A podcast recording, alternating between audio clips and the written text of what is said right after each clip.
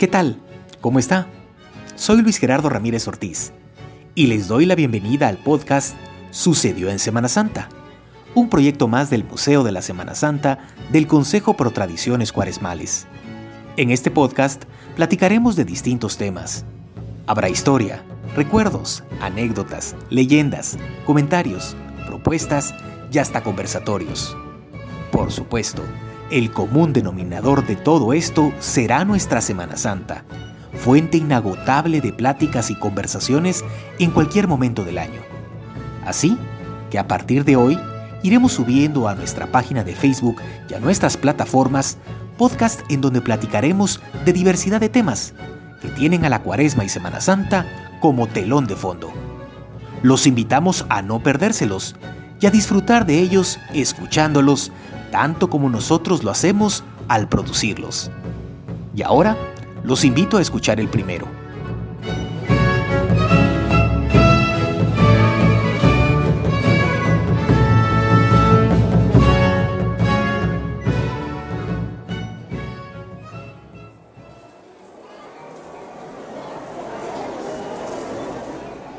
Es el Viernes Santo 17 de abril de 1908 es don Clemente Marroquín Rojas que nos permite viajar al pasado y nos cuenta. El 17 de abril de 1908, todo era zozobra en la capital.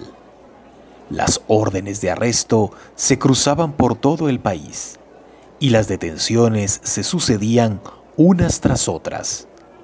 Las prácticas religiosas de la Semana Santa, sin embargo, no se suspendieron pero las precauciones eran abundantes y con facilidad podía decirse que no se sabía quiénes ocupaban las calles, si fieles y curiosos o gente de autoridad.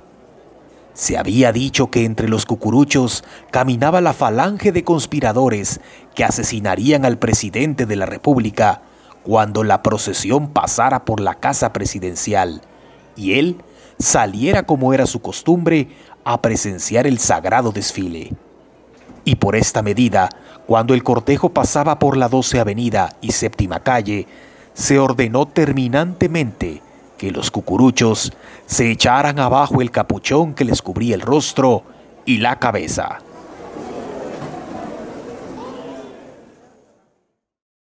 Es este plan de atentado el que sirvió de trama para nuestra radionovela La Conjura.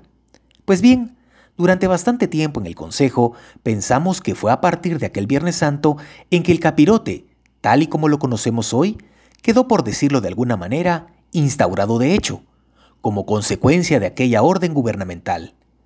Pero en nuestro constante afán de investigar siempre sobre la Cuaresma y la Semana Santa guatemalteca, que tanto queremos y nos gusta, el año pasado encontramos un dato por demás fascinante lo encontramos en un viejo libro llamado Historia de 21 años, La Independencia de Guatemala, volumen 1, escrito por Ramón Salazar en 1928.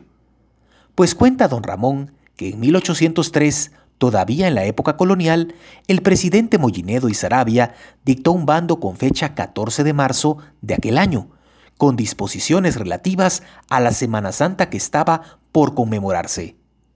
En el inciso 2 de ese bando presidencial dice, 2. Los que en las procesiones de cuaresma salgan vestidos de túnica no podrán llevar la cara cubierta, pero se les permitirá que lleven en la cabeza el capirote. Varias cosas interesantes. Don Antonio González Mollinedo y Sarabia fue capitán general del Reino de Guatemala y presidente de la Real Audiencia de 1801 a 1811, diez años antes de la independencia. Esta prohibición de participar en las procesiones con el rostro cubierto es de 1803, 104 años antes de los sucesos que nos cuenta don Clemente Marroquín, acaecidos el Viernes Santo de 1907. Y por último, el propio bando del presidente de la Real Audiencia ya usaba la palabra capirote. Tocará ahora saber qué pudo haber pasado en esos 104 años. ¿Tendría vigencia esa disposición más allá de 1803? Y de ser así, ¿cuántos años? ¿cuándo pudieron los cucuruchos volver a participar en las procesiones con el rostro cubierto? Bueno, seguiremos investigando, porque si algo tiene riqueza y es fuente inagotable de hechos y anécdotas, es nuestra Semana Santa.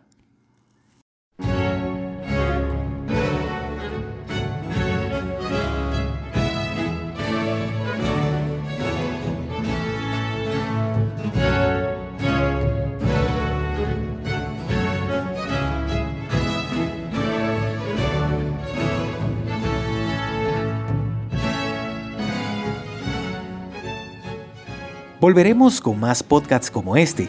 Por favor, esté atento de nuestra página de Facebook, Museo de la Semana Santa, Guatemala, para saber las fechas en las que iremos publicando este material y por supuesto estar pendiente de nuestras plataformas. Esperamos les haya gustado este nuevo proyecto del Museo de la Semana Santa del Consejo por Tradiciones Cuaresmales. Estuvo con ustedes Luis Gerardo Ramírez Ortiz. Muchas gracias y hasta la próxima.